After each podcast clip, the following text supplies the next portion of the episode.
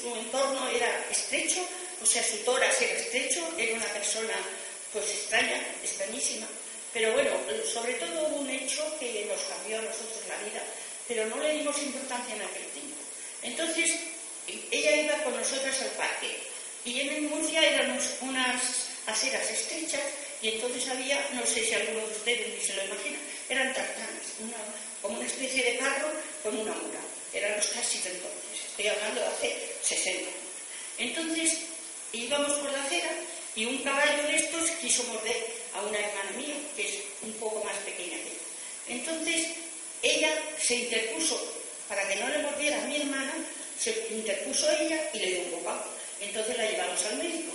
Y el médico que la reconoció, pues vio que no tenía pezones, no es que no tuviera pecho, ni ombligo, físicamente. Entonces nosotros, aquello nos pareció extraño, pero no le dimos la importancia que tenía. Pasaron los años, nunca pudimos imaginar que fuera un ser de otra dimensión, porque entonces era impensable, pero resulta que yo fui a una charla de, Salvador Freixedo. Y en este señor puso unas fotografías ahí, y yo pegué un grito, porque ahí está Antonia. Fotografías de razas, de razas extraterrestres. No, no, estaba allí, o sea, y debe tenerlo él en su. Entonces yo pegué un grito, llamé a mis hermanas, entonces ya empezamos a hablar y nos contó esto de, de la mula que no tenía pezones, que no tenía eh, ombligo, que no sé, bueno, era terrestre. Pero mira una cosa, a ver. Pero yo solo supe mucho después, cuando ya estaba en Madrid. Entonces, eh, lo, que me, es un poco paradoja para los que estamos estudiando ufología, y es que cuando hablamos de los grises, eh, todos tenemos entendido que son seres racionales que no humanos. En el sentido de que, de que, racionalmente hablando sí, pero no tienen empatía, ¿no? La empatía es lo que nos... La tenía. Y claro, y le decías que... Eso, era encantadora. Éramos sus niños. Por eso, cuando Salvador Frisero dijo que eran entidades negativas, yo dije, no, no, yo tengo que decir que no, porque la experiencia de 20 años es que nos cuidó gratuitamente, porque en ese tránsito de tiempo pasó la guerra civil española y la zona de Murcia fue siempre de, vamos, comunista y no había nada que comer. No es que no había absolutamente nada, porque mi madre, mi padre se lo llevaron al frente y bueno, no quiero hablar de este tema y, no teníamos nada. Y gracias a ella no nos murimos de hambre, porque ella iba a pedir a los cuarteles, iba a, la huerta, pedía cosas para nosotros y no teníamos nada que comer más que lo que ella nos proporcionaba. Entonces, gracias a ella, subsistimos seis niños y una madre, con 31 años. Entonces, eso para mí fue un impacto porque dije, no, no es cierto, este ser vino para ayudar. Y hay que pensar y, razonar. Fulgencio, una, una, pregunta. Fulgencio, buenas tardes. A partir, o sea, dice que no tenía ombligo ni pezones. No. ¿Había algún otro rasgo característico? Sí, que no tenía nariz. Físicamente no tenía nariz. Aquí tenía un agujero, un agujero rectangular así, sin nada de nariz. No es que fuera chata, no, es que no tenía nariz. Entonces, esa característica fue la que a mí me llamó la atención cuando Salvador Frisero puso las fotos ahí y dije, Dios mío, pensar que un ser biologano, pero lo era. O sea, lo era, le aseguro que lo era. Y aparte de esa circunstancia del caballo, de ese accidente, ¿hay otros eh, hechos que le llamaron la atención especialmente? Pues sí, tenía un concepto, unos conocimientos espirituales increíbles. Nosotros nos hacíamos cábalas de dónde habrá sacado esta mujer este conocimiento. Ella hablaba sola constantemente, pero estoy ahora segura que tenía una entidad que nosotros no veíamos, pero que estaba con ella. Porque ella decía que nunca estaba sola. Y nosotras, bueno, podíamos pensar otra cosa. Bueno, pues está un poco pirada, pero era un, ser que tenía una dedicación constante. Ella no cobró ni cinco céntimos en el tiempo que estuvo en casa. O sea, era parte de la familia y ya está.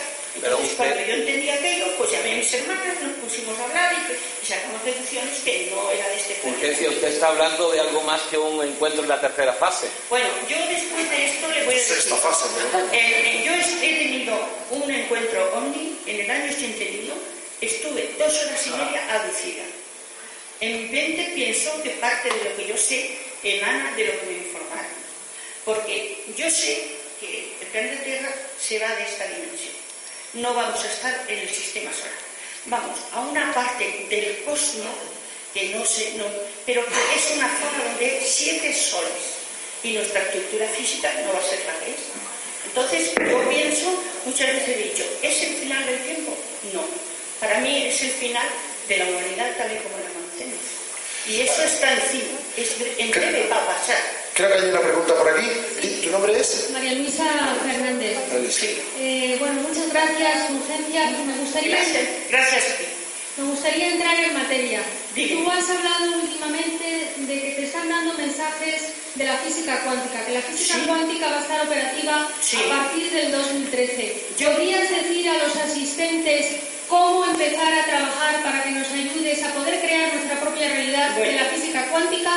Y la segunda pregunta, hablas de dos tierras, unos que van a un lado y otros que van a otro, los hijos de Dios y los otros. No, para mí, para mí los hijos de Dios van a una parte y los otros no son nada, son materia inteligente.